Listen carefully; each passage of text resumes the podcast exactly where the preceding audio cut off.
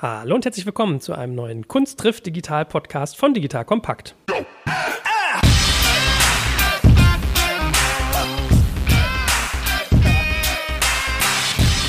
So, und jetzt sitzt ihr hier und hört zu und denkt so, hä, was ist denn das? Kunst trifft digital, das habe ich bei euch ja noch nie gehört. Richtig, ich habe nämlich ein ganz spannendes neues Format, was wir gerade auf die Straße bringen und wo ich ein bisschen meiner eigenen Vergangenheit auch begegne. Genauer gesagt, glaube ich, meiner fünften Klasse, wenn ich mich richtig entsinne. Da war es bei mir so, dass auf Klassenfahrten immer äh, Millionäre durch das Radio äh, flimmerten, dass wir Kassetten hatten und uns immer vorgesungen haben, dass Küssen verboten ist. Also ich glaube, ihr merkt schon so ein bisschen, worauf ich hinaus will, auf meine Jugendzeit mit den Prinzen. Ja? Wir werden euch gleich ganz viel erzählen zu unserer Genese, wie wir zu diesem Format kamen. Und ich habe so ganz viele tolle Sachen für mich auch wieder entdeckt. Alleine nur aus der Schaffung dessen, was wir hier gerade aufzeichnen.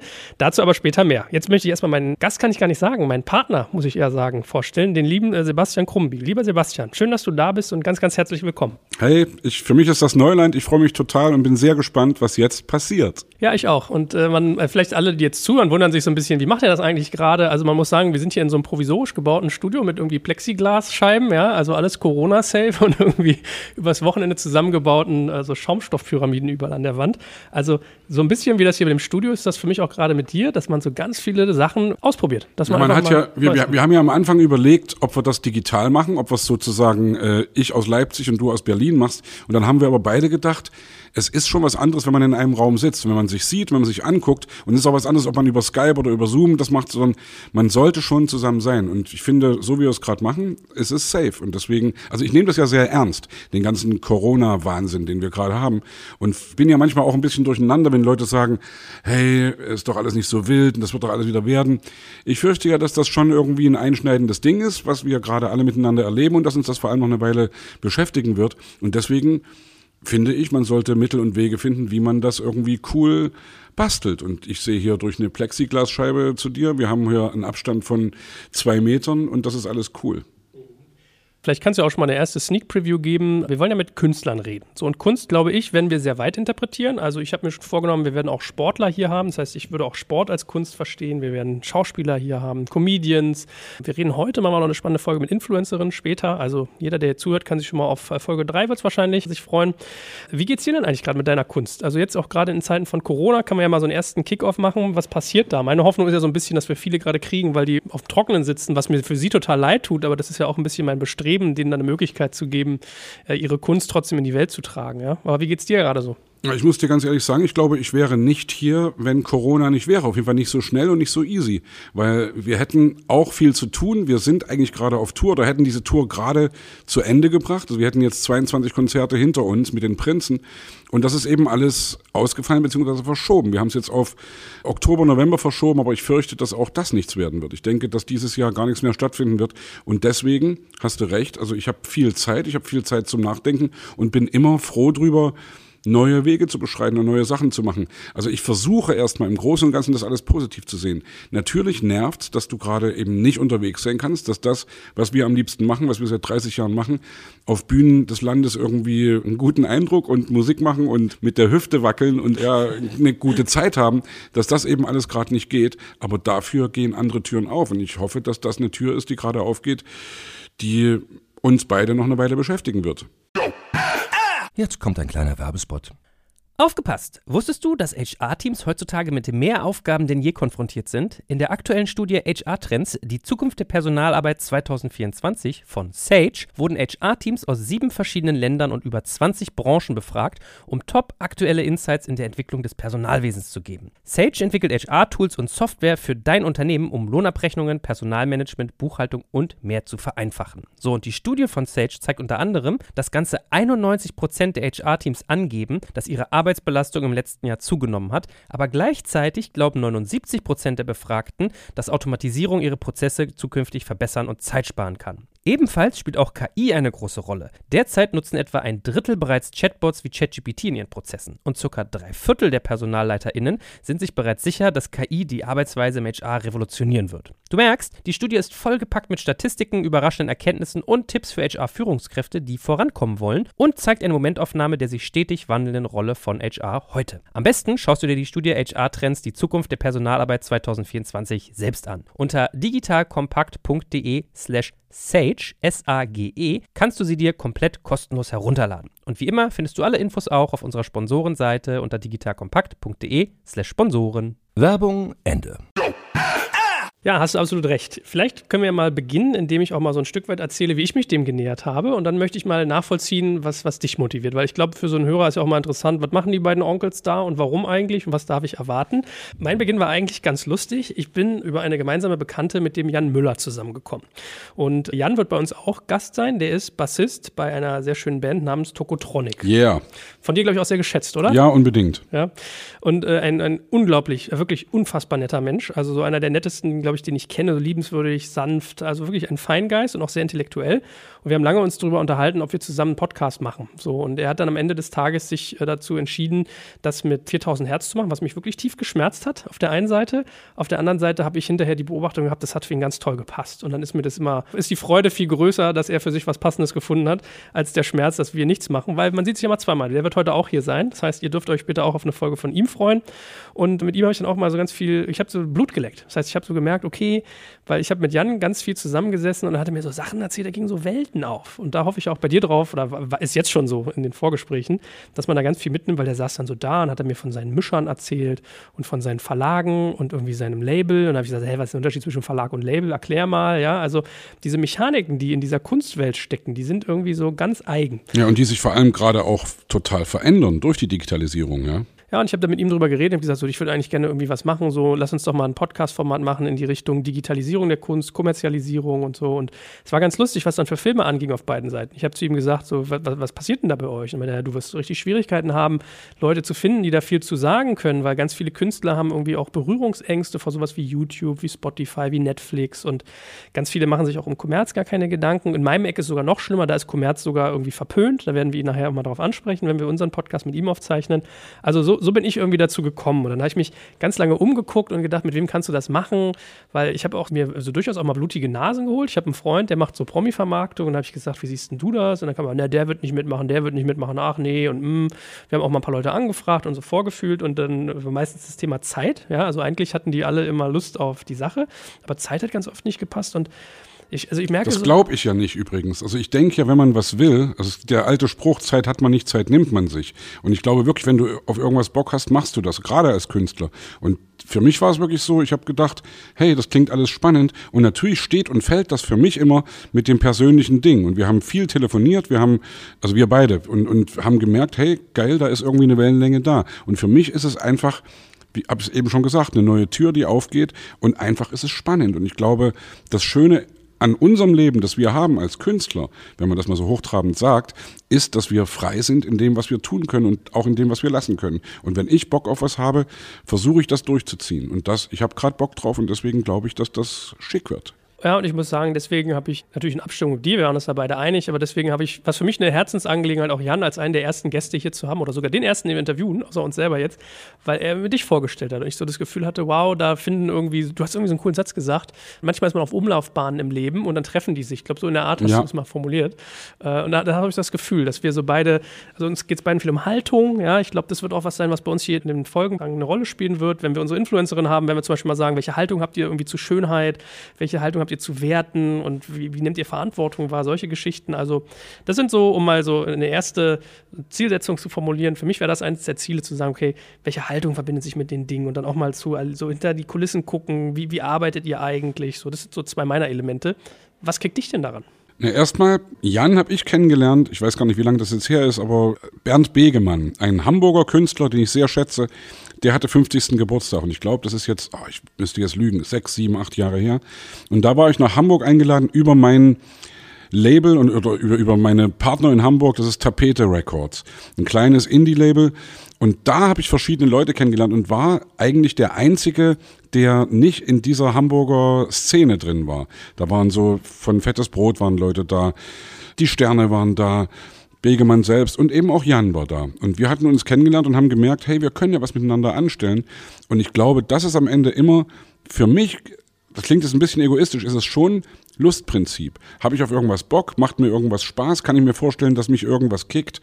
Also mich hat die Begegnung mit ihm erstmal gekickt. Und als er mich jetzt anrief oder anschrieb und sagte, hey, ich habe hier so eine Idee und kann ich dir den mal vorstellen? Und der hat dann was vor, habe ich gedacht, yes, auf jeden Fall. Und natürlich auch, natürlich deswegen, weil wir gerade im Ausnahmezustand sind und weil wir gegen das Virus uns positionieren. Mhm. Super spannend, geht mir genauso. Also ist lustig, manchmal trifft man sich am Leben und dann passt es irgendwie. Ja, weil du das sagtest mit den Umlaufbahnen.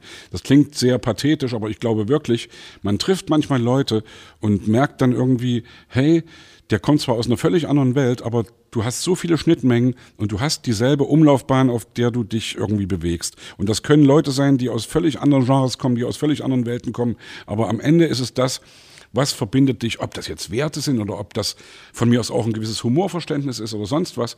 Da gibt's, also ich, für mich ist so ein Grundding, ich versuche prinzipiell nach Gemeinsamkeiten zu suchen und nicht nach Unterschieden. Das ist für mich so ein Grundding. Natürlich kannst du immer nach Unterschieden versuchen zu suchen und kannst immer sagen, du bist anders als ich, deswegen finde ich dich irgendwie ganz schön bescheuert. Du kannst aber auch sagen, hey, wir haben hier echt jede Menge Schnittmengen und können versuchen, was miteinander anzustellen. Und man muss auch, wenn man jemanden, wenn man sich auf jemanden einlässt und man erstmal sich öffnet und sich auf jemanden einlässt, kann man ja auch merken, war vielleicht doch irgendwie nicht so eine gute Idee. Und da muss man dann auch nicht unbedingt Arschloch sein und sagen, verpiss dich aus meinem Leben, sondern man kann einfach sagen, du, war vielleicht gar nicht so eine gute Idee und ich muss hier gerade mal weiter und muss woanders hin. Und wie gesagt, ich lasse mich treiben und am Ende ist es wirklich Lustprinzip, weswegen ich diese Sachen mache. Ja, ich glaube, es ist ja auch so eine, in der Konflikttheorie so ein Thema, dass man, ich habe es euch bei Star Trek lustigerweise gesehen, da ging es genauso, so bekrieg, kriegerische Völker. Bist du Star Trek-Fan? Bin ich auch. Ja. Siehst du, schon wieder, ja. Unendliche Weiten. Ja, meine, meine, die, die, die Führungsperson meines Herzens ist äh, Catherine Janeway, wo ich denke, wenn ich mir eine Führungskraft designen könnte, so in so einem Drucker, in so einem 3D-Drucker, wäre das die, so diese Haltung und so großartig. Aber ja, ich bin ja so oldschool, eigentlich Next Generation. Also Picard. Es gibt ja jetzt die neue Folge, die heißt Picard, also die neue, die neue mhm. Staffel, und habe das mir alles reingezogen. Habe am Anfang gedacht, Mensch, hä, geht nicht so ganz ran, aber hat dann irgendwann doch Fahrt aufgenommen und ich bin jetzt, ich bin da Fan von und finde gerade auch übrigens, bei denen geht's ja auch extrem um, um Haltung. Also der Gedanke, in die Welt rauszufliegen und erstmal sozusagen den humanistischen Gedanken zu haben, sich einerseits nicht einzumischen und Leute leben zu lassen und eben andere Spezies leben zu lassen, aber trotzdem am Ende sozusagen den Grundgedanken, ja, Humanismus, Humanität, das ist vielleicht auch falsch, weil es sind ja nicht alles Humanoide, aber eben die gegenseitige Achtung und eben der Grundgedanke von Gene Roddenberry, dem Macher da stehe ich drauf. Ja, mir ging das auch so, lustigerweise. Ging mir genau wie dir. Und ich habe mal, ich habe die bei Staffel 1 angefangen, weil ich kenne das noch als Kind. Dann hast du mal irgendwie da eine Folge gesehen, da eine Folge. Ich war erstmal ein bisschen irritiert, wie unfreundlich der ist. Der ist so ein bisschen barsch. Aber man merkt auch so dieses Charisma irgendwie. Und dann im, im Kontrast, diese Amazon-Serie, von der du gerade redest, ich gebe dir recht, die ist am Anfang sehr slow. Und dann, wenn du die auch nur im Wochentakt sehen kannst, weil Amazon die dir stückelt, dann ist das nochmal entschleunigend. Aber äh, du hast recht, da steckt sehr, sehr viel Haltung drin. Und dieses mit der ersten Direktive sich nicht einmischen, genau. ist eigentlich interessant. Ne? Hm, stimmt stimmt. Lustig. Nee, aber. Äh, Und er mag keine Kinder. Ja, ja komisch, ne? Magst du auch nicht? Du hast doch zwei. Doch, doch, doch. Also ich mag Kinder natürlich, logischerweise. Und ich glaube, dass er, ja, ich glaube, er, er, er, es ist auch ein bisschen. Er kokettiert damit, glaube ich, ein bisschen. Mhm, hast du, glaube ich, recht. Aber ist eine lustige Brücke, weil so wie das eine Reise in die Vergangenheit für mich war, ist auch generell der Austausch mit dir eine gewesen. Was ich beobachtet habe, und das fand ich sehr faszinierend, war die latente Bekanntheit, die du bei gefühlt fast jedem hast. Also ich bin manchmal auf Leute zugegangen, habe gesagt, ich mache jetzt so einen Podcast mit einem hier, dem Sebastian Krumbiegel von den Prinzen. Deine Generation kennt ihn bestimmt nicht mehr, aber bei mir und ich konnte gar nicht ausreden. Dann sagen die, doch, doch, das habe ich auch gehört als Kind und als Jugendlicher oder meine Kinder hören das und so weiter. Und es ist faszinierend, finde ich, wie viele Berührungspunkte, also wie viele Menschen du berührst auf so ganz unterschiedliche Art und Weise.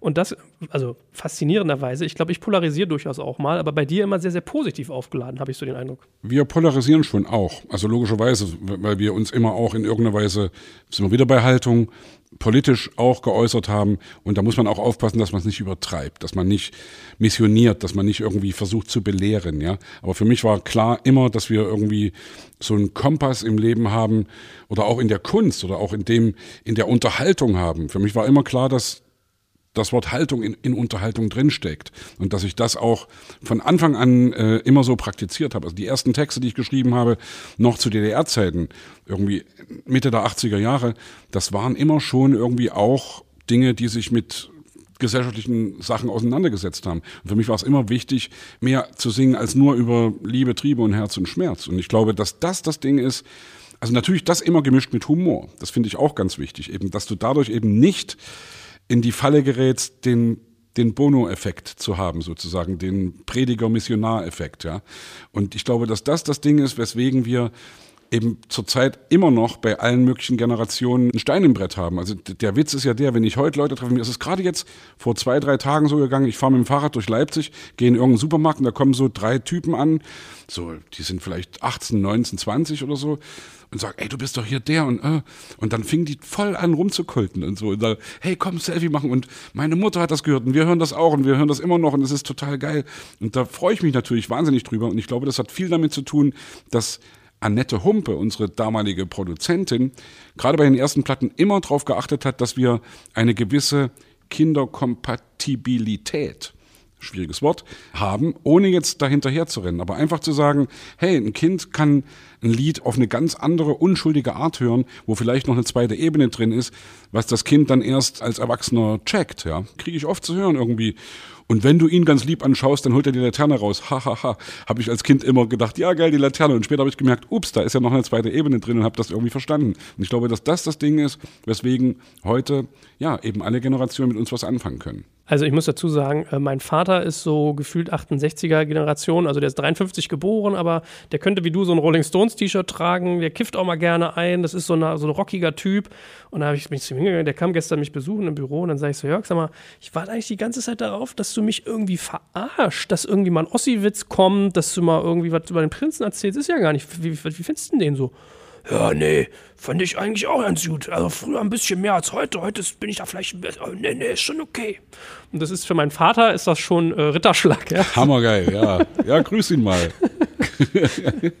also, das ist äh, lustig. Aber jetzt habe ich mal eine, eine, kleine Brücke. Und zwar äh, hast du mir ja sogar ein Lied empfohlen von Danger Dan, den ich durch dich entdeckt habe, wo es wirklich cooles Zeugs gibt. Antilopengang. Ja, in der Tat. Äh, der hat ein Lied geschrieben, das nennt sich Die Prinzentragödie. So, und ich, ich mag, das hat eine unglaublich schöne Melodiosität. Also ich höre das irgendwie echt gerne, weil der, der trifft irgendwie so einen angenehmen Ton, irgendeine Schwingung, die ich gut finde. Und mein Sohn sagt immer schon, oh Papa, nicht wieder Oh Sebastian, weil er immer singt, Oh Sebastian, oh Sebastian, mit 14 hab ich dich geliebt, aber heute, das gebe ich ganz offen zu, bist du nicht mehr so richtig mein Typ. Und dann hat er eine Passage, wo der singt, manchmal bezweifle ich, ob sie je Prinzen waren, denn sonst wären sie heute ja Könige. Jo. So, und dann gibt es von dir eine Passage, da singst du dann wirklich, fand ich, deswegen fand ich das geil, weil ich, wenn ich eins liebe, das ist für mich die, die höchste Kunst der Demut, glaube ich, äh, Selbstironie. Da gehst du dann hin und so, sinngemäß sagst du, Danger Dan, du hast ja recht, wie konnte das nur geschehen? Äh, du hättest den Fehler gemacht, du hast das Lied, man muss ein Schwein sein, wörtlich interpretiert und optisch umgesetzt. Wo ich dachte, wie arschcool ist das denn, dass man über sich selber sagt, so. Ja, ich muss dazu sagen, Daniel, also, also Danger Dan, hat das Lied geschrieben, bevor wir uns kannten. Er hat das irgendwie an seinem Geburtstag am 1. Juni vor mittlerweile, glaube ich, drei Jahren geschrieben.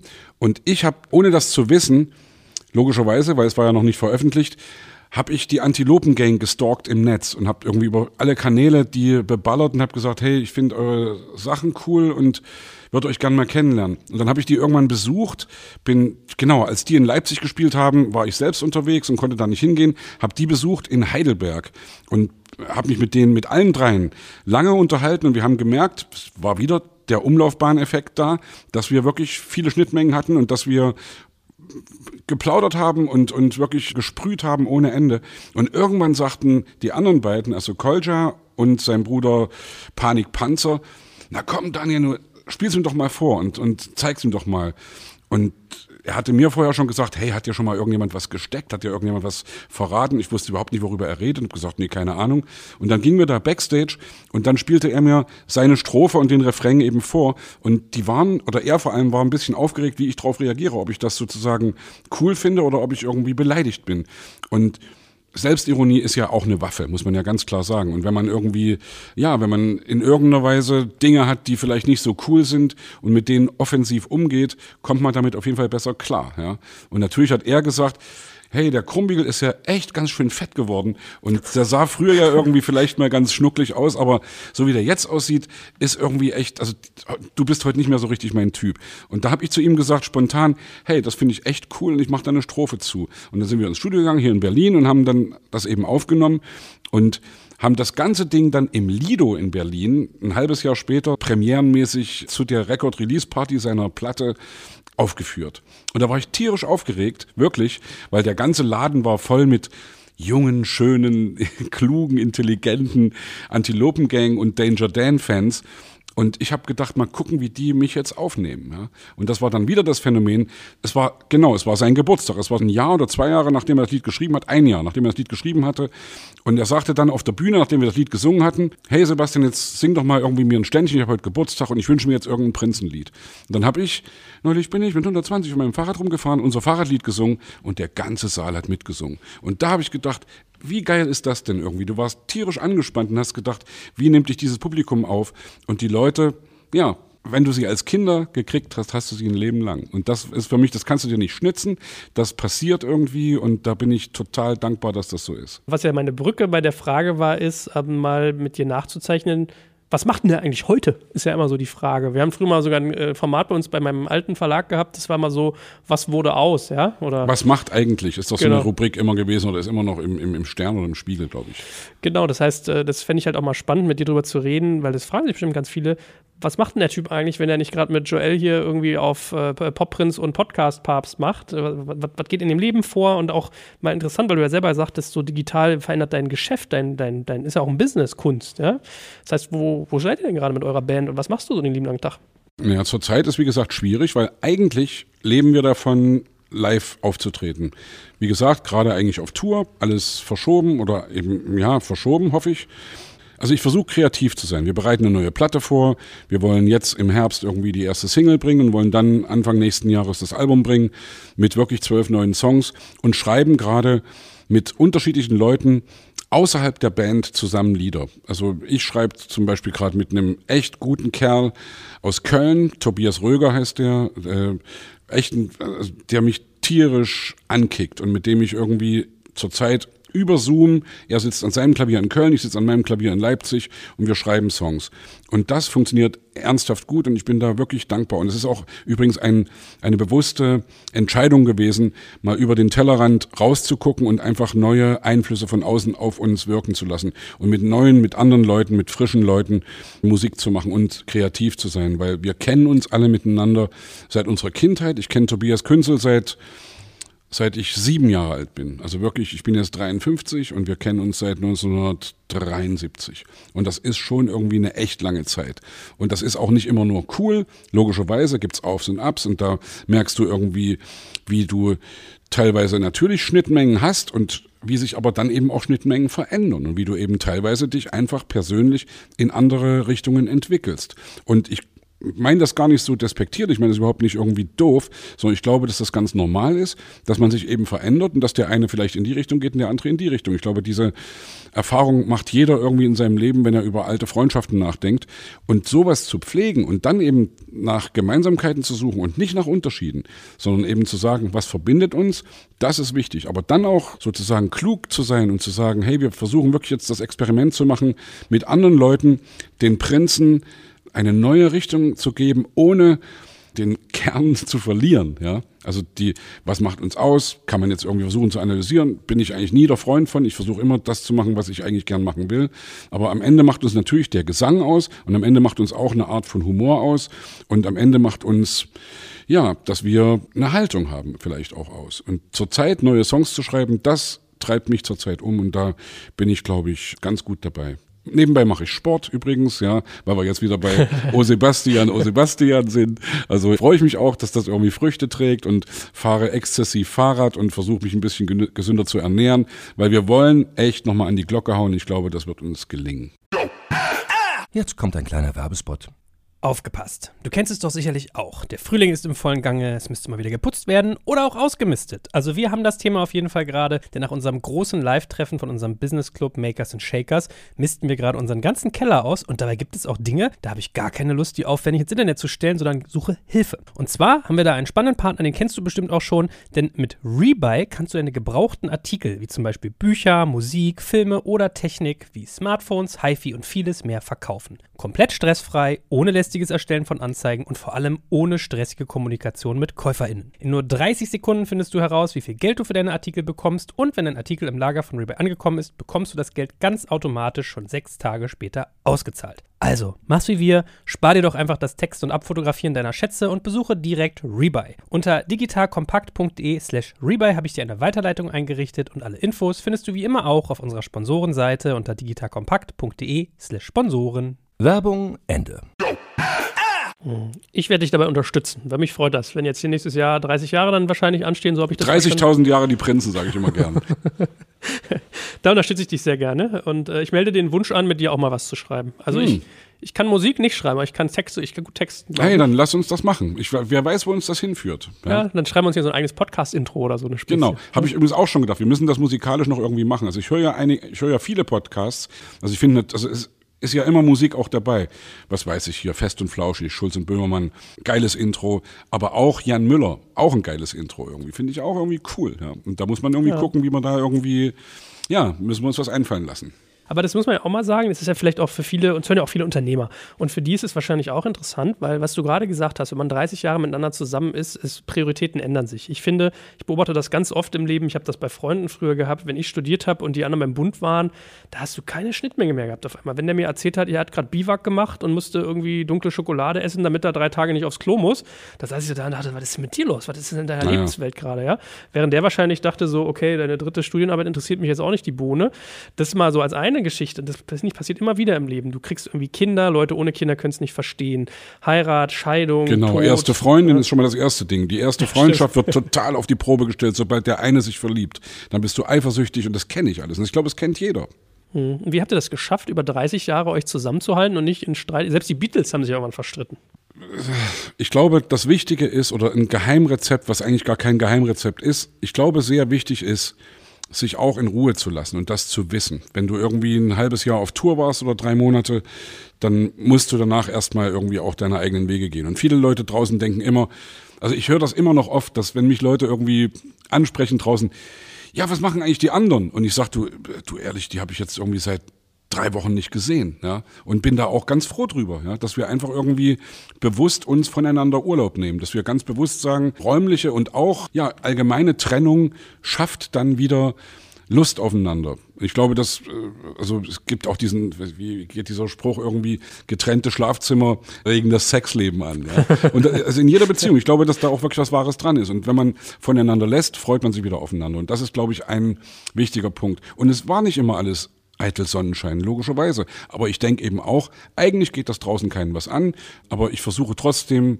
ja, offen damit umzugehen und trage manchmal mein Herz mehr auf der Zunge, als mir selbst lieb ist. Aber ich glaube, das macht dich aus. Ich glaube, das ist Reiz deiner Haltung auch, dass es authentisch und echt ist. Und Na, das Geile ist ja, wir können ja, wenn wir uns hier, wenn ich Scheiß erzähle, können wir es rausschneiden. ja, stimmt. dann mache ich mal irgendwie so ein Erpresser-Tape hier mit irgendwie die schlimmsten Takeouts, ja. So. Genau, die Abgründe von. Die Abgründe der Prinzen exklusiv, nein. Nee, aber ich, ich verstehe, was du meinst. Man aber wir haben ja alle Abgründe, entschuldige, dass ich unterbreche, mhm. aber äh, natürlich, äh, und ich glaube auch, dass es schon auch gut ist, teilweise darüber zu reden. Also auch über seine eigenen Abgründe, über seine eigenen Dämonen, über seinen eigenen Scheiß, den man hat in seinem Leben. Und ich glaube, dass einen das selbst stärker macht, wenn man darüber redet, dass das fast einen therapeutischen Effekt hat. Natürlich muss man aufpassen, dass man sich selbst und auch die Band nicht beschädigt, ja. Aber ich habe da keine Angst vor. Ja, ich habe ja mal was zu dir gesagt in Vorbereitung auf unser Format, wo ich das Gefühl hatte, das ist eigentlich eine unserer größten Schnittmengen, wenn man sich wünscht, dass Leute sich einem öffnen, muss man sich auch selber öffnen. Und ich, ich mache das aber gar nicht aus Kalkül, sondern bei mir ist das immer so, äh, für mich ist das so, wie du eigentlich gerade gesagt hast, Selbstverarbeitung. Also ich habe zum Beispiel, wenn ich, ich habe mich jetzt mit einer Mitarbeiterin mal gestritten so ein bisschen und dann fragen mich die anderen, dann rede ich mit denen darüber und dann sage ich hinterher zu denen, du, aber das ist überhaupt nicht als Lästern gemeint, sondern es ist für mich Verarbeitung. Alles, was ich dir sage, sage ich ihr auch genauso und, und vice versa.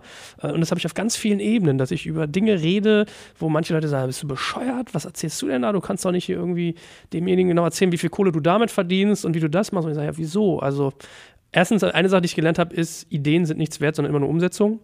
Zweitens, die kriegen es so oder so hin und warum mache ich es nicht partnerschaftlich? Ich hätte auch Jan Müllerstein in den Weg legen können für seinen Podcast. Warum soll ich das tun? Ich freue mich, wenn es dem gut geht, ja. Also das ist so ein, das mag ich bei Startups so ein bisschen. Die haben so eine Gebermentalität, ohne zu fragen. Wenn ich irgendwie auf Konzerne, es gibt so ein goldenes Wort bei uns Intro.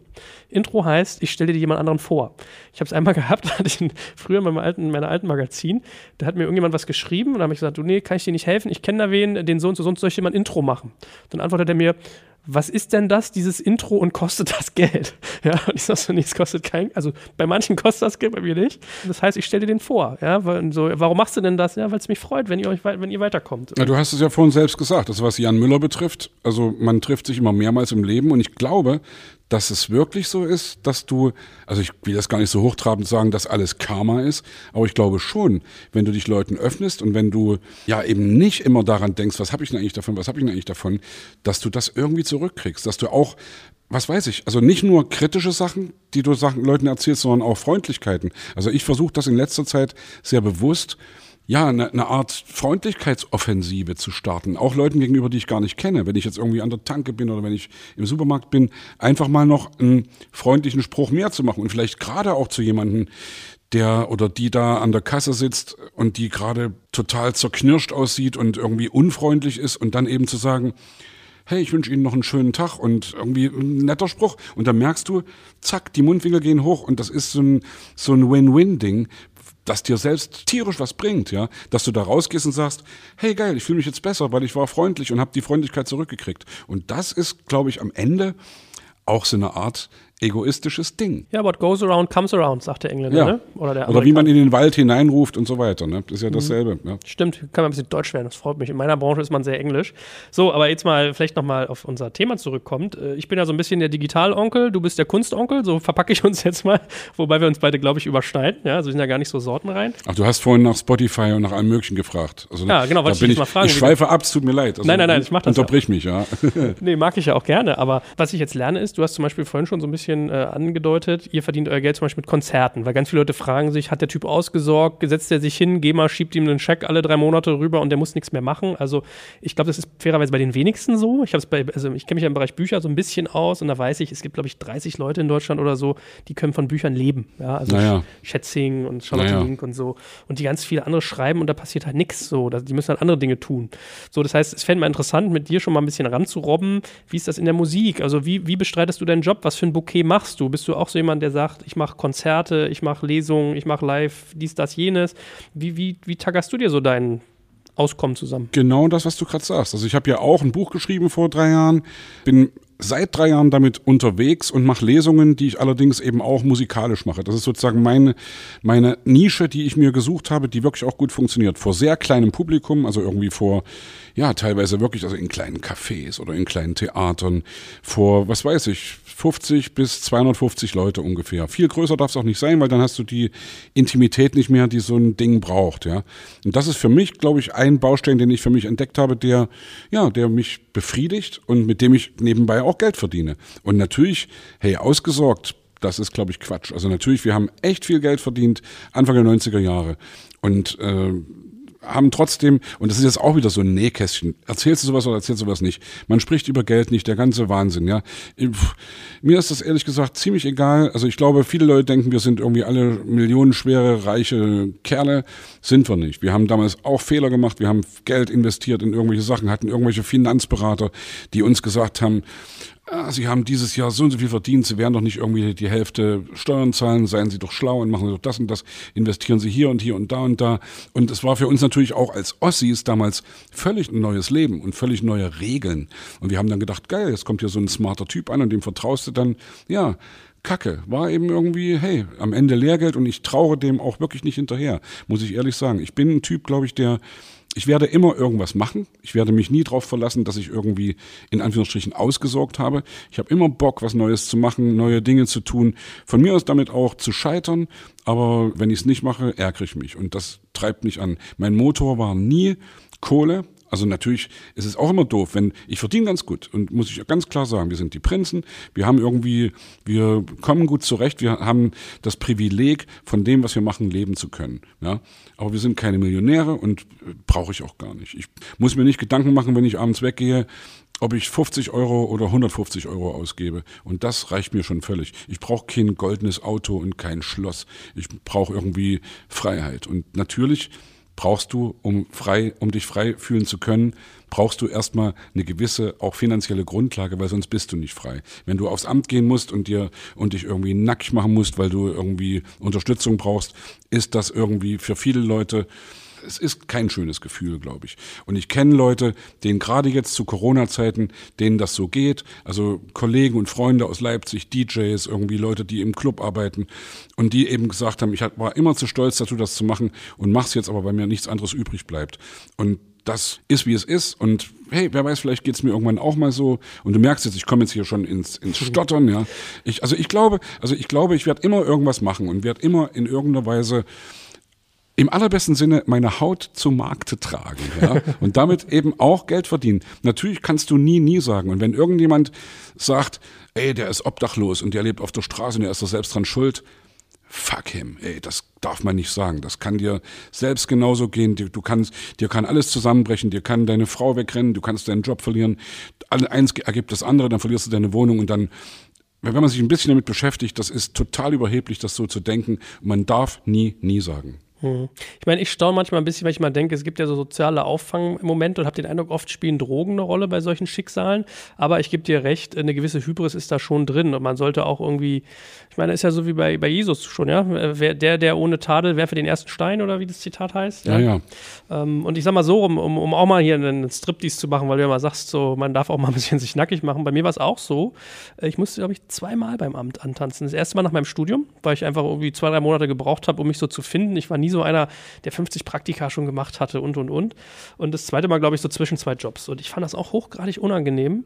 Also diese Situation, du gehst auf so ein Amt, kriegst Geld und wie du da behandelt wirst. Das, ganze, das ganze dieses Altpapier, auf dem die Kacke da gedruckt ist, ja, das ist so, äh, und werde ich nie vergessen, dann haben die mir so einen Kurs aufgebürdet nach dem Studium fairerweise. Muss man auch sagen, es gibt ja Arbeitslosengeld 1 und 2. Naja. Eins, wenn du schon eingezahlt hast, zwei, wenn noch nicht. Und nach dem mhm. Studium hast du nicht eingezahlt. Also ALK 2, also Arsch vom Dienst. So. Und dann sitzt du da bei so einer Beraterin, guckst die so an und denkst dir so, hm, also man will ja nicht herablassend sein, aber man hat so den Eindruck, man weiß ein paar Sachen mehr im Leben schon zu diesem Zeitpunkt. Und dann hat die mir so einen Kurs aufgedrückt. Ähm, ich schweife jetzt echt krass ab, aber mal als eine interessante Story darf ich auch mal sagen. Naja. Äh, hat die mir so einen Kurs aufgedrückt, so ja, äh, wie schreibe ich meinen Lebenslauf so sinngemäß? Wie man sich richtig bewirbt.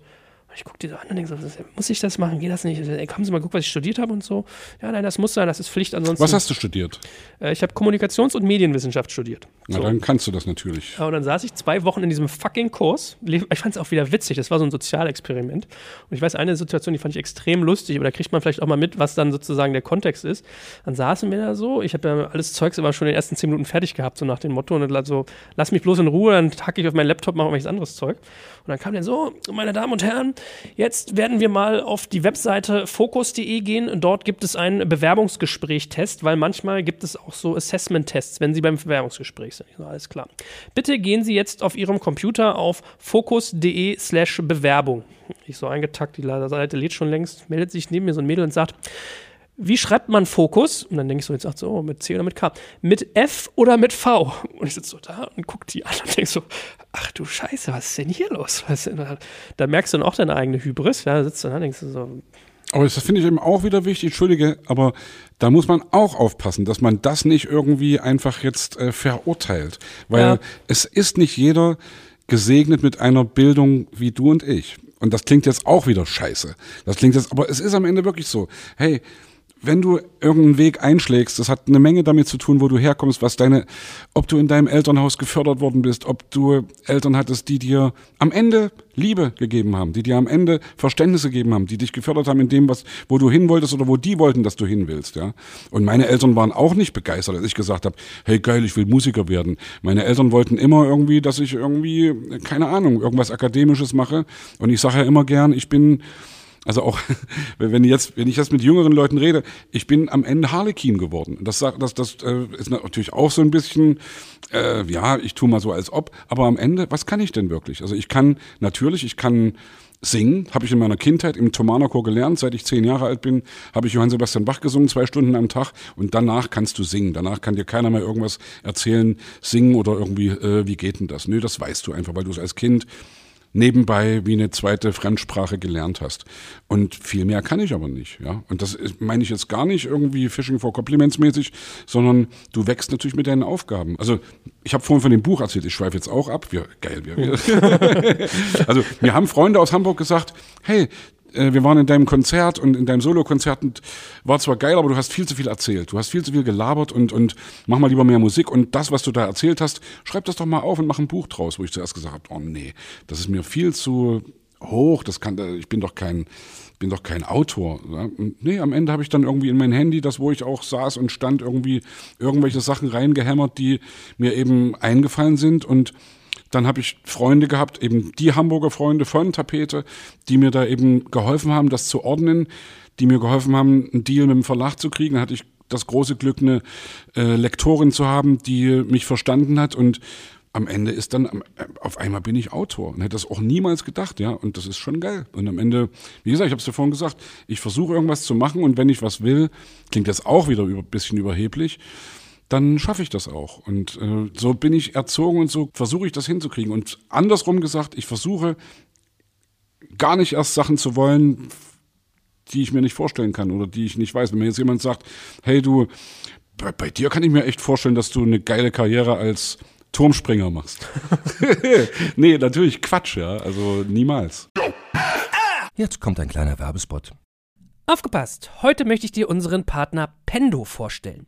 Pendo ist eine All-in-One-Lösung für Produktanalyse, Produktentdeckung, In-App-Anleitungen und Session-Replays, damit du die Benutzererfahrung sowohl deiner KundInnen als auch der Mitarbeitenden deutlich verbessern kannst. Auf KundInnenseite kannst du also den Wert deines Produktes und die Nutzungsdauer maximieren. Dadurch werden deine NutzerInnen motiviert, mehr Produkte zu erwerben. Und für deine Mitarbeitenden wiederum wird die Produktivität gesteigert, indem die Nutzererfahrung von internen oder externen digitalen Tools erleichtert wird, um diese dann auch effektiver zu nutzen. Wenn du also die User Experience in deinem Business steigern möchtest, solltest du unbedingt mal bei Pendo vorbeischauen. Unter digitalkompakt.de slash Pendo habe ich dir eine Weiterleitung eingerichtet, schreibt sich P-E-N-D-O und dort kannst du das Ganze sogar einfach mal gratis testen. Und alle Infos findest du wie immer auch auf unserer Sponsorenseite unter digitalkompakt.de slash Sponsoren. Werbung Ende. Naja, weißt du, das Ding ist, was man, glaube ich, auch, oder was ich so aus dieser Geschichte vielleicht äh, mitnehmen kann beim Arbeitsamt-Ding. Also lustigerweise lässt man ja auch mal seine eigene Schwäche da durchblicken, so diese Hybris, weil ich glaube, die, die, die größte Krankheit von Talent, die, die größte Gefahr ist immer Arroganz oder diese, dieses vermeintliche, ich sich für was Besseres halten. Das ist, merke ich immer, bei ganz vielen Leuten bemerke ich das auch bei talentierten Unternehmern. Ganz Deswegen ganz kam ich das drauf, weil du hast gesagt hast, Fokus mit F und mit V, ja. Mhm. Also man, man darf sich nicht für was Besseres halten. Und natürlich machen wir das alle trotzdem immer wieder. Ja, ich meine, weißt du, das ist so, es, es, es, es, geht, es bricht sich auf eine Sache runter und ich glaube, die wird uns auch in unserem Format begleiten, das ist Bewertung. Also ich habe für mich festgestellt, ich glaube, ich war ein unglaublicher Kackvogel beim so zu Schulzeiten, weil ich einfach total leistungsfixiert war. Mir war wichtig, ich muss meine Eins ziehen, weil da bist du auch mal wieder jetzt eine Historie, ja. Eltern triezen dich, haben immer eingebläut, dein Zeugnis in der 10. und in der 13. muss gut sein, alles andere ist scheißegal, tak, tak, tak. Ich habe irgendwie mehr Geld gekriegt als Belohnung, wenn ich eine 1 hatte, als eine 2, so in dem Stil, ne? Also, das ist, ich bin da super dankbar für, ne? Don't get me wrong. Aber was, was ich für mich mitgenommen habe, ist, dass man super stark in Bewertungsmatrizen abfällt, dass man so eine gewisse, ich meine, fairerweise, ich habe wirklich immer zu der Leistungsspitze gehört. Wenn ich bei meinem Fahrlehrer gesagt habe, so, was laberst du mich voll, ich kann auch mit einer Hand fahren, das stimmte schon halbwegs, aber es ist halt trotzdem vermessen. Und was ich echt hart gelernt habe, ist, das eine, jeder kann irgendwas, also jeder hat Talente. Und das Zweite ist, sich Bewertungsfreiheit einzuräumen, mal einen Schritt zurückzugehen und zu sagen, ich nehme Sachen, wie sie sind und versuche gar nicht dazu zu sagen, ist das gut, ist das schlecht, ist das hoch, ist das niedrig. Die Alte weiß nicht, ob man Fokus mit F oder mit V schreibt. Okay, dafür ist das vielleicht eine Visagistin, die auf Hollywood-Niveau Leute schminken kann. Ja. Oder die, keine Ahnung, Turmspringerin ist. sowas, Ja, ne? ja. Von daher äh, hast du mich schon wieder sozusagen bereichert. Ja. Naja, das ist, jeder kann irgendwas. Das ist, glaube ich, wirklich der, das ist ein ganz kluger Satz und das versuche ich immer, also, was weiß ich, äh, wenn ein Kind in der Schule irgendwie in Mathematik, oder ich kann ja von mir selbst reden. Bei mir war es nie so. Ich war nie gut in der Schule, also ich war, ich war gut in Musik, ich war gut in Englisch und ich war gut in Deutsch. Das waren die Sachen, die mich interessiert haben. Englisch wollte ich gerne, also Musik sowieso. Englisch wollte ich, weil ich äh, englische Musik gehört habe, wollte die Texte verstehen. Und Deutsch war eben, ja, ich habe teilweise die besten Aufsätze geschrieben und war aber in Naturwissenschaften, in eigentlich überall in allen anderen Fächern war ich schlecht, weil es mich nicht, nicht interessiert hat. Und weil ich irgendwie gesagt habe, wofür brauche ich den Scheiß denn mal? Und natürlich ist das eigentlich äh, Quatsch. Und natürlich kann ich das auch heute meinen Kindern nicht so sagen oder hätte es meinen Kindern nicht so sagen können, weil wie gesagt, Harlequin. Und das war für mich irgendwie so ein Ding, ich wusste, seit ich 15 bin, was ich machen will und dass ich Musik machen will und mein, meine Vorbilder waren irgendwie, was weiß ich, irgendwie John Lennon, äh, Freddie Mercury, Udo Lindenberg, Rio Reiser. Das war so das, wo ich gesagt habe, oh geil, das ist so mein Traum, da willst du irgendwann mal hin. Und deswegen habe ich gesagt, nee, ich brauche den anderen Scheiß nicht. Und habe wirklich, ich habe mein Abitur zum Beispiel, und das ist jetzt auch wieder so, klingt jetzt auch wieder so, ja, Fishing for Compliments mäßig oder eben, hey geil, der Typ, der kann so einen geilen Scheiß erzählen. Ich bin aus dem Chor rausgeflogen, kurz vor Schluss, aus Disziplingründen. Ich habe mein Abi irgendwie mit dem Prädikat bestanden, bestanden, also nicht mit gut, sehr gut, befriedigend oder irgendwie so, sondern also ich hatte eben in Mathe eine 4 und gerade so übrigens, meine, meine Mathelehrerin, ich hatte Vorzensur 4 und schriftliche 5. Und meine Mathelehrerin sagte, ja Sebastian, die hat immer so durch die Zähne gesprochen, Sebastian, ich erspare uns beiden die äh, Peinlichkeit einer mündlichen Prüfung, ich gebe Ihnen die vier so. Und da, das war mir, da habe ich gedacht, ja, danke schön. Und natürlich hätte, hätte die auch sagen können, ich lasse dich durchs Abi rauschen, was mir vielleicht am Ende auch nicht geschadet hätte, aber was, also, Warum bist du da rausgeflogen aus dem Kurs? Hast du verbrochen? Ach, das hat sich lange, lange aufgestaut irgendwie. Ich habe immer gerne irgendwelchen Scheiß gemacht und irgendwie eben auch gegen dieses, ja, gegen dieses verknöcherte und auch eben sehr christliche und sehr konservative, jetzt rückblickend kann ich, kann ich das so sagen, versucht aufzubegehren. Klingt jetzt auch wieder so heavy, ja. Aber hey, ich habe zum Beispiel, wenn der Chor da steht und, und singt irgendwas, dann singst du irgendeine Textveränderung, die nur die, die Leute, die um dich rumstehen, hören und die lachen sich kaputt und das merkt natürlich irgendwann der Kantor, der da vorne steht. Und so ein Chor wie der Thomaner Chor Leipzig funktioniert natürlich nur mit Unterordnung und auch mit einer Disziplin, die du einhalten musst, weil sonst geht das nicht. Also der Spruch war immer, wenn Sebastian Krumbiegel sich draußen daneben benimmt, dann war das für die Leute nicht Sebastian Krumbiegel, sondern war, war das für die Leute einer vom Thomaner Chor. Ja? Und das war immer so das Grundding. Und das ist bei uns Tradition seit 1212 und das hat mich immer alles tierisch genervt. Und natürlich am Anfang war ich immer stolz drauf und fand das geil und habe irgendwie, hey, wir sind durch die Welt gereist und haben viel gesehen, haben Musik gelernt und Bach und das war irgendwie alles natürlich großartig, aber irgendwann, sobald du dann 14, 15, 16 bist, merkst du, es gibt noch was anderes. Und dann war sozusagen, ja, eben einfach das sich auflehnen oder irgendwie rebellisch irgendwie dagegen sein, das war sozusagen mein Sport. Und Weißt du, was ja die Ironie an der Geschichte ist? Dass ausgerechnet Krummi, Krumbiegel, der sich immer krumm gelegt hat, der sozusagen der Revoluzer war, wahrscheinlich das größte Aushängeschild dieses Chors ist. Das ist doch eigentlich lustig. Ja, also ich, du, ich, ich merke gerade auch, während ich das erzähle, das ist, das ist mir eigentlich fast auch ein bisschen wieder unangenehm, weil das klingt wieder alles so, hey, ich erzähle hier mal irgendwie so geile Scheiße aus meiner Jugend. Das, äh, ich kann nur sagen, wie ich das empfunden habe, und das ist übrigens auch so ein Ding. Jeder hat ja seine persönliche Wahrheit. Es gibt ja keine absolute Wahrheit. Das, was ich erzähle, mit jedem Mal mehr erzählen, schmücke ich es ein kleines bisschen mehr aus und es verändert sich wieder ein kleines bisschen mehr. Und viele Sachen, die ich erlebt habe, waren vielleicht ganz anders. Ja? Und ja, natürlich gefalle ich mir auch in der Rolle, sowas jetzt zu erzählen, wenn du mich da, wenn du mir die Brücke baust, das zu sagen, ja geil, ich war immer dagegen und so. Hey, ich hab, war bestimmt auch oft genug ein Duckmäuser und hab, war feige und habe irgendwie Sachen eben, war nicht so cool, wie ich das gern sehe, aber erzähl das eben nicht so gern oder, oder verdränge es auch übrigens, ja. Jetzt trage ich gerade wieder mein Herz auf der Zunge, aber natürlich habe ich auch echt irgendwie Sachen gemacht, auf die ich nicht stolz bin und die ich dann nicht so gern erzähle. Naja, das ist ja eine schöne Brücke zu unserem Digitalthema wiederum. Rollendarstellung. Also ein Element von digital ist ja zum Beispiel Social Media Profile. Also ich weiß, du bist bei Instagram, du bist bei Facebook. Bei Instagram bin ich total, also ich mache da ganz wenig. Ich, mir ist Alibi. das irgendwie, ja wirklich, ne, ich habe das gemacht jetzt ich habe das vor einem halben Jahr gemacht, weil ich da eine Single rausgebracht habe, alleine gerade. Und das war mir wichtig, das zu machen. Und es hat auch die Firma gesagt, ich soll das machen. Aber ich merke, es war irgendwie nicht mein Ding. Facebook ist so, sagen mir viele Leute heute, ja, machen ja nur alte Leute. Hey, okay, ja, mache ich. Fühle ich mich wohl, mit dem Format komme ich klar. Wer weiß, vielleicht lerne ich ja durch dich irgendwie Wir TikToken dann. Genau, TikTok und Instagram machen wir alles.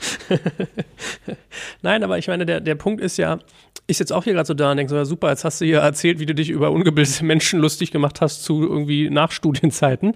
Man, man, man schafft sich ja eine Rolle. Also ich merke, wenn ich digital auftrete, es ist nicht so, dass ich jetzt irgendwie hier mein Cape irgendwie überschleife, bin irgendwie ein komplett anderer Mensch, sondern man zeigt natürlich andere Facetten und man will im besten Licht dastehen. Ja? Das heißt, bei mir ist das auch so, wo ich sage, okay, hm, ich glaube, es ist ganz sympathisch, wenn man auch mal sagt, okay, der Typ war auch mal ein Penner. Der sagt von sich selber, er war ein Arschloch in der Schule, weil er irgendwie auf seine Leistung fixiert war. Aber ja? vielleicht ist auch das schon wieder kokettieren übrigens. Ja, Ja, ein bisschen. Das, Das, ist ja auch das Ding. Ja? Das Ja, ist dann auch wieder dann, also ey, was ist denn Authentizität?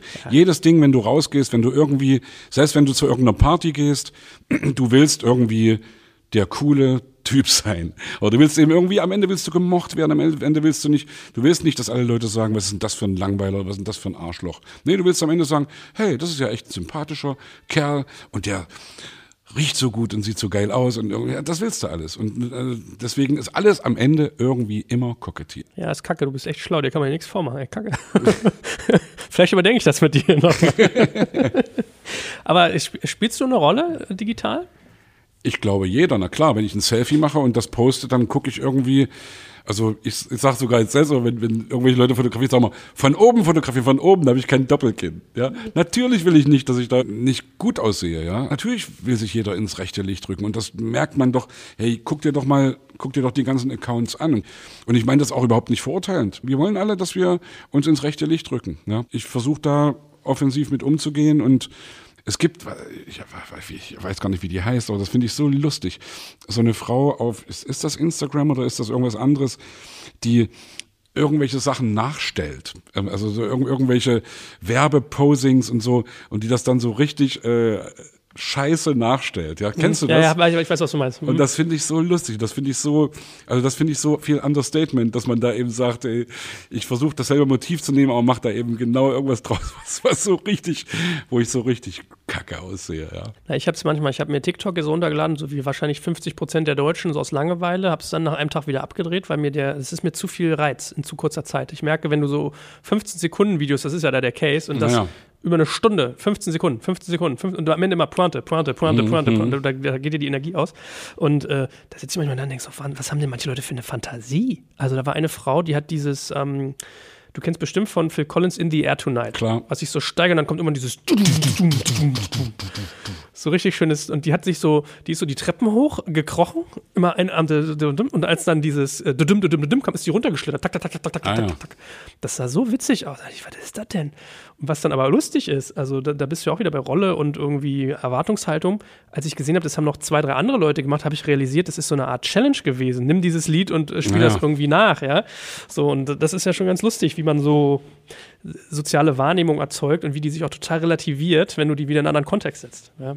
Wie willst du denn wahrgenommen werden, wenn du sagst, du spielst online eine Rolle oder digital? Ich glaube, also wie will ich wahrgenommen werden? Ich will so wahrgenommen werden, wie ich mich wohlfühle und wie ich selbst mich sehe. Oder wie ich mich, vielleicht auch wie ich mich selbst sehen würde. Ja?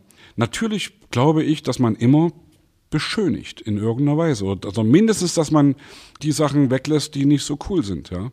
Und wie will ich wahrgenommen werden? Also ich denke schon, dass authentisch sein eine Stärke ist. Wenn du authentisch sein kannst, wenn du dich nicht verstellen musst oder nicht, wenn du nicht was anderes oder andersrum gesagt, wenn du versuchst, was anderes zu sein, als du bist und dich auch so darstellst, fällst du irgendwann auf die Füße, weil irgendwann merkt das jeder, dass du da gerade eine Rolle spielst. Ganz abgesehen davon, wie gesagt, dass man immer mehr oder weniger eine Rolle spielt oder mehr oder weniger ja sich eben versucht ins rechte Licht zu setzen. Am Ende versuche ich so zu sein, wie ich bin, glaube ich. Ich sag mal so, aus der Passage, die wir eben hatten mit Jeder kann was, was mir so aufgegangen ist, weil du auch meintest, du wolltest immer Musik machen, deine Eltern fanden das nicht so toll. Ich habe für mich festgestellt, was für mich unfassbar beruhigend war, war, dass selbst die schlimmsten Abstürze bei Menschen immer noch zu was geführt haben, was gut ist. Also ich habe Leute gesehen, wo ich dachte, so Wahnsinn. Da hätte ich, also ich hätte, ich war ja, du bist ja mit ganz vielen Ängsten dann eigentlich konfrontiert in so einer Entwicklung, ne? wenn du so zur Schule gehst und wirst immer, du musst gut sein, du musst dies, sonst das. Ähm, und ich habe äh, schlimme Sachen gesehen, so mit äh, Schulden haben und all so ein Zeugs. Aber dann denke ich so, ja krass, Wahnsinn. Was hast du dir für einen Druck gemacht? Selbst Leute, die voll abgeschmiert sind, haben irgendwie was super Geiles gemacht. Und es gibt bei dir in der Musik bestimmt auch Leute, die ähm, Millionen gescheffelt haben und haben vielleicht einen Hauptschulabschluss oder Klar. was weiß ich. So. Und was ich realisiert habe, ist, das habe ich, glaube ich, ich glaube, meiner Frau erzählen. Jetzt erzähle ich es zum zweiten Mal und bin dann schon gleich dir und vor tausend Leuten. Ich hätte eigentlich auch total Bock, auf Bühnen was zu machen, musikalisch zu sein, Kreatives zu tun. Das heißt, ich bin eigentlich aus irgendwie Prägung in was reingegangen, was gar nicht meins war. Und ich merke, wenn man das loslässt und sich sozusagen akzeptiert, wie man ist und was die eigenen Bedürfnisse sind, dann geht auf einmal, dann, dann funktionieren die Sachen von alleine. Also das, was ich mache beruflich, hat mich gefunden, nicht ich den Beruf. Und dann merkst du, es funktioniert gut, weil du was tust, was dir auf dich, was einfach deins ist, was einfach du bist. Ne? Glaube ich schon auch. Also ich muss einmal kurz einhaken, weil du gesagt hast, meine Eltern mochten nicht, dass ich Musik mache. Das stimmt ja nicht ganz. Meine Eltern wollten eigentlich, also ich habe ja Schlagzeug studiert eigentlich. Also ich habe richtig, ich habe Schlagzeug gelernt Ach, und war in meiner ersten Band auch Trommler. War mir irgendwann zu doof, weil da hinten sitzen war irgendwie, ich wollte lieber vorne an der Bühnenkante sein und fetzen, ja. So, meine Eltern haben damals gesagt, wenn du schon Schlagzeug studieren willst, studier doch wenigstens klassisches Schlagzeug, ja. Und so, das, gibt's, okay, das so. gibt's natürlich. Ja, jeder Orchestermusiker, also zum klassischen Schlagzeug gehört eben nicht nur Pauke und kleine Trommel, sondern gehört eben auch so Xylophone und Vibraphone, diese ganzen äh, wirklich, äh, das sind ja alles anspruchsvolle Instrumente. Selbst eine Triangel spielen musste irgendwie können und kann nicht jeder. Ja. Und ich habe aber, als meine Eltern gesagt haben, mach doch mal klassisch, habe ich immer den Solo-Pauker des Gewandhausorchesters vor mir gesehen beim Weihnachtsoratorium. Das geht so, das sind bum, bum, bum, bum, bum, bum, bum, bum, bum, bum, bum, bum. So, und das ist das Einzige, wo der, das ist so wie eine Fanfare am Anfang. So, und dann sitzt er aber eben erstmal eine Stunde rum und hat dann wieder irgendwie die Möglichkeit, nach einer Stunde irgendwie bei irgendeinem anderen Ding zu zeigen, was in ihm steckt. Aber ansonsten sitzt er eben nur rum und da habe ich eben gedacht, nee, das ist überhaupt nicht deins. Du willst nicht irgendwie reproduzieren, du willst irgendwie dein eigenes Ding machen. Und das haben meine Eltern irgendwann trotzdem auch verstanden, ja, und haben mir dann, also meine Großmutter, meine Großmutter mütterlicherseits, Philine Fischer, war, äh, äh, äh, war eine, wirklich eine, eine, eine Opernsängerin, eine, eine Operndiva, möchte ich fast sagen. Große Händel-Darstellerin und hat irgendwie, äh, es gab mal eine Schlagzeile, Händel wurde groß durch sie und sie wurde groß durch Händel. Ja. Und das ist schon irgendwie ein geiler Spruch. Ja. Und die hat mir damals immer gesagt, was natürlich eine Großmutter viel leichter kann als eine Mutter oder ein Vater, weil eben die Generation dazwischen ist. Die hat immer gesagt, Junge, wenn du das wirklich willst, mach das und zieh das durch und lass dich nicht beirren und geh deinen Weg. Und das war für mich wirklich ganz wichtig, dass sie mich da bestärkt hat und dass ich dann eben gedacht habe, hey klar, wenn meine Oma mir das sagt, kann ich das eben auch machen. Also das, da wollte ich reinkrätschen und habe jetzt deine Frage schon wieder vergessen. Nee, nee, ich hatte gar keine Frage. Wir sind, glaube ich, äh, echt einig, ähm, dass einfach man sich, wenn man sich selbst verwirklicht, und das gilt, glaube ich, in jedem, wie gesagt, wenn jetzt auch Unternehmer zuhören, wenn wir die Kommerzseite mal ein bisschen betrachten, ich sehe ganz viele Menschen, die irgendwie sagen, ich muss jetzt ein Startup gründen, ich muss das verkaufen, ich muss reich werden. Und es ist, reich werden ist kein Selbstzweck. Selbst, äh, reich werden ist ein Symptom von Erfolg und Erfolg stellt sich ein, wenn man Passionen nachgeht. So ist das, glaube ich auch, ja. ja. So. Denke ich, bin ich fest von überzeugt. Von daher, es gibt genauso, weißt du, es gibt wahrscheinlich tausende von Menschen, die Musik machen, die irgendwie, wo das nicht klappt und du weißt nicht, woran es liegt. Und das, vielleicht ist das wegen der fehlenden Passion oder oder. Aber was ich gerne nochmal zum letzten Abschluss irgendwie, was mich noch ein bisschen interessieren würde, wir wollten, mein für den geneigten Hörer, wir wollten 20 Minuten Podcasten, sind 55, also mir macht das viel Spaß. Ich verquatsche mich selten. Gute Leistung von dir. Ähm, wenn ich jetzt zum Beispiel hingehe und höre bei äh, Soundcloud meine Prinzen-Playlist, verdienst du an solchen Sachen eigentlich richtig, signifikant? Also ist das digitale Geschäft für dich auch ein Geschäft oder ist das bisher für dich nur Plattform, um anderes vorzutragen? Ich glaube eher zweiteres. Also ich weiß nur, dass wir, also wenn du eine Platte verkaufst, wenn du eine Schallplatte verkaufst, eine Vinyl-Schallplatte in den 90er Jahren oder auch eine CD dann später, die kostet irgendwie, weiß ich nicht, 20 Euro oder, oder, ja, oder, oder 18 Euro oder 15 Euro äh, dann verdienst du da als Band sozusagen einen gewissen Prozentsatz davon. Wenn du einen Plattenvertrag abschließt als Newcomer, kriegst du da eben irgendwie, weiß ich nicht, keine Ahnung, sieben Prozent und später, wenn du richtig gut bist, kriegst du eben vielleicht 20 Prozent. Das heißt, von 20 Euro, 20 Prozent ist gleich 4 Euro, ja. Das ist gut, ja. Sagte der Trotz Mathe Mathematik, yeah. Und, ja, und, das, das, und das geht dann natürlich bei uns durch fünf oder durch sieben. Also wir sind fünf Sänger und zwei Instrumentalisten. Und trotzdem ist das abrechenbar. Und ich glaube, bei, bei Streaming-Diensten ist, der, ist die Marge so gering, dass du eigentlich, du brauchst so viele Streams, um irgendwie erstmal 100 Euro zu verdienen, dass das mehr oder weniger zu vernachlässigen ist. Und das ist, glaube ich, so, wie es ist. Also jeder, der sich da ein bisschen auskennt, da gibt es jetzt halt auch viele Leute, die dafür kämpfen, äh, dass Musiker eben da besser vergütet werden. Es gibt die GEMA zum Beispiel, die für viele Leute irgendwie so ein Feindbild ist, weil äh, die bestimmt auch Fehler gemacht haben in Kommunikation mit diesem ganzen Ding. Aber eigentlich ist die GEMA eine Gilde, die dafür sorgt, dass Leute, die Songs geschrieben haben, dass die eben auch bezahlt werden dafür, dass eben zum Beispiel ein Lied gestreamt wird. Ja? Und das finde ich gut und finde ich richtig. Am Ende gibt es ein, wie heißt das, geistiges Eigentum. Und hey, ich habe irgendwann mal, ich wäre so gerne Millionär geschrieben. Und wenn das im Radio läuft, finde ich das auch angemessen, dass das irgendwie, dass ich dafür irgendwie, weiß ich nicht, wie viel Cent kriege. Ja? Und das ist am Ende ist es auch eine Wertschätzung. Am Ende ist es natürlich auch mein Beruf. Und ich habe natürlich den großen Vorteil gegenüber Leuten, die nur in Anführungsstrichen Autoren sind, die eben nicht die Möglichkeit haben, ihr Geld auf der Bühne zu verdienen, dass ich mein Geld eben noch live verdiene. Aber die Leute, die nur in Anführungsstrichen Songs schreiben, die verdienen ausschließlich ihr Geld dadurch, dass es gestreamt wird, beziehungsweise früher, dass Platten verkauft werden. Und die gucken heute mehr oder weniger in die Röhre. Ja, ich meine, ich muss sagen, wenn ich so drüber nachdenke, ich finde sowas wie Spotify eigentlich auch fast zu billig. Man hat natürlich eine Leistung dort erzielt, dass es so convenient ist, da zu kaufen und so günstig, dass du keine Lust mehr hast, kostenlos irgendwie, also illegal runterzuladen. Also finde ich überhaupt, ist ja überhaupt nicht mehr attraktiv. Weil entweder hörst du es dir kostenlos mit Werbung an oder zahlst da deine 8 Euro oder vielleicht auch mal 10. Äh, aber wenn man mal genau, wenn man es mal genau nimmt, die Leute, die früher sich vier, fünf Platten pro äh, Monat gekauft haben, warum zahlt man nicht 30 Euro oder 40 dafür, dass es so convenient ist und eine Flatrate, aber vielleicht kommen wir da irgendwann mal hin, wenn es sich konsolidiert, ja? Man weiß es nicht. Also ich muss ehrlich sagen, ich habe das ja am Anfang total abgelehnt ja, und war so ein richtiger kleiner Maschinenstürmer, bis ich irgendwann gemerkt habe, was soll denn das eigentlich? Und mittlerweile bin ich so ein Fan davon. Höre, wie gesagt, ich, also, du kannst ja alles hören. Du kannst ja alles hören. Ich höre zurzeit Hörbücher. Ich habe mir irgendwie jetzt bei meinen Fahrradtouren, ich höre irgendwie Franz Kafka, die Verwandlung, äh, wirklich geil, irgendwie Reklam-Hörbücher. Ich habe jetzt gehört die Biografie von Falco, gelesen von Smudo, was total geil war, was mich wirklich richtig begeistert hat. Bin gerade bei Paul Auster, amerikanischer Autor, genießt das so sehr. Und das ist ein Füllhorn. Und ja, wie es vergütet wird, ist eine andere Frage. Aber am Ende ist das, wir sind keine Maschinenstürmer, wir versuchen irgendwie mit der Zeit zu gehen. Wie ist der Spruch, hat Tobias Vater gesagt. Äh, wer nicht mit der Zeit geht, der muss mit der Zeit gehen. Mhm. ja, und das ist wirklich richtig. Und am Ende versuchen wir alle mit der Zeit zu gehen und nicht mit der Zeit zu gehen. das ist ein sehr schönes Schlusswort. Und ähm, lass uns doch am, am Ende vielleicht nochmal äh, eine Einladung aussprechen. Wir müssen ja hier mal, wenn, wenn Leute, pass mal auf, wir werden so erfolgreich mit unserem Podcast, so ein Smudo hört den irgendwann auch. Das heißt, ich sage jetzt schon mal, Smudo, du bist eingeladen in eine unserer Folgen. Wen, würdest, wen willst du noch dabei haben, perspektivisch? Boah, das ist sehr schwierig. Also das ist eigentlich auch ganz einfach es gibt wahrscheinlich hunderte, die wir gerne hätten. Es gibt viele. Also ich habe ja, ich habe das vorhin schon mal kurz angedeutet, ich wollte jetzt nicht so plump Werbung machen. Ich habe letztes Jahr ein Lied aufgenommen, Die Demokratie ist weiblich. Und habe dafür die Idee gehabt, ganz viele Leute anzusprechen, in dem Video mitzuspielen. Und zwar einfach nur den Text lippensynchron zu mimen, zu meinem Gesang sozusagen. Und habe da irgendwie 60 oder über 60 Leute gekriegt. Und die könnte ich alle mal fragen. Und ich glaube, da sind von Grönemeyer über Lindenberg, wo ich keine Ahnung habe, ob die da mitmachen oder ob die da wirklich Bock drauf haben.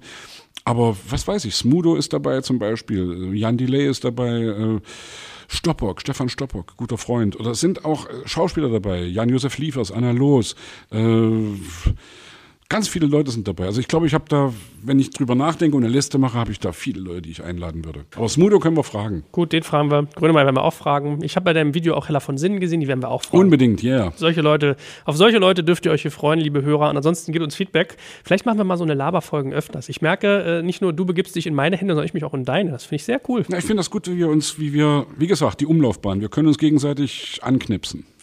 Sehr, sehr gut. Es hat viel Spaß gemacht mit dir. Ich freue mich schon auf unsere nächsten Folgen. Liebe Hörer, gebt uns Input, wenn ihr noch gerne hättet. Und äh, ja, vielen, vielen Dank schon mal an dich. Hey, danke auch.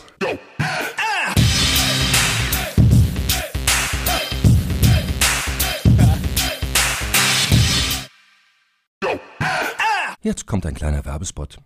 Aufgepasst! Wusstest du, dass HR-Teams heutzutage mit mehr Aufgaben denn je konfrontiert sind? In der aktuellen Studie HR Trends, die Zukunft der Personalarbeit 2024 von Sage, wurden HR-Teams aus sieben verschiedenen Ländern und über 20 Branchen befragt, um top aktuelle Insights in der Entwicklung des Personalwesens zu geben. Sage entwickelt HR-Tools und Software für dein Unternehmen, um Lohnabrechnungen, Personalmanagement, Buchhaltung und mehr zu vereinfachen. So, und die Studie von Sage zeigt unter anderem, dass ganze 91% der HR-Teams angeben, dass ihre Arbeit Arbeitsbelastung im letzten Jahr zugenommen hat, aber gleichzeitig glauben 79 Prozent der Befragten, dass Automatisierung ihre Prozesse zukünftig verbessern und Zeit sparen kann. Ebenfalls spielt auch KI eine große Rolle. Derzeit nutzen etwa ein Drittel bereits Chatbots wie ChatGPT in ihren Prozessen und circa drei Viertel der PersonalleiterInnen sind sich bereits sicher, dass KI die Arbeitsweise im HR revolutionieren wird. Du merkst, die Studie ist vollgepackt mit Statistiken, überraschenden Erkenntnissen und Tipps für HR-Führungskräfte, die vorankommen wollen und zeigt eine Momentaufnahme der sich stetig wandelnden Rolle von HR heute. Am besten schaust du dir die Studie HR-Trends, die Zukunft der Personalarbeit 2024 selbst an. Unter digitalkompakt.de slash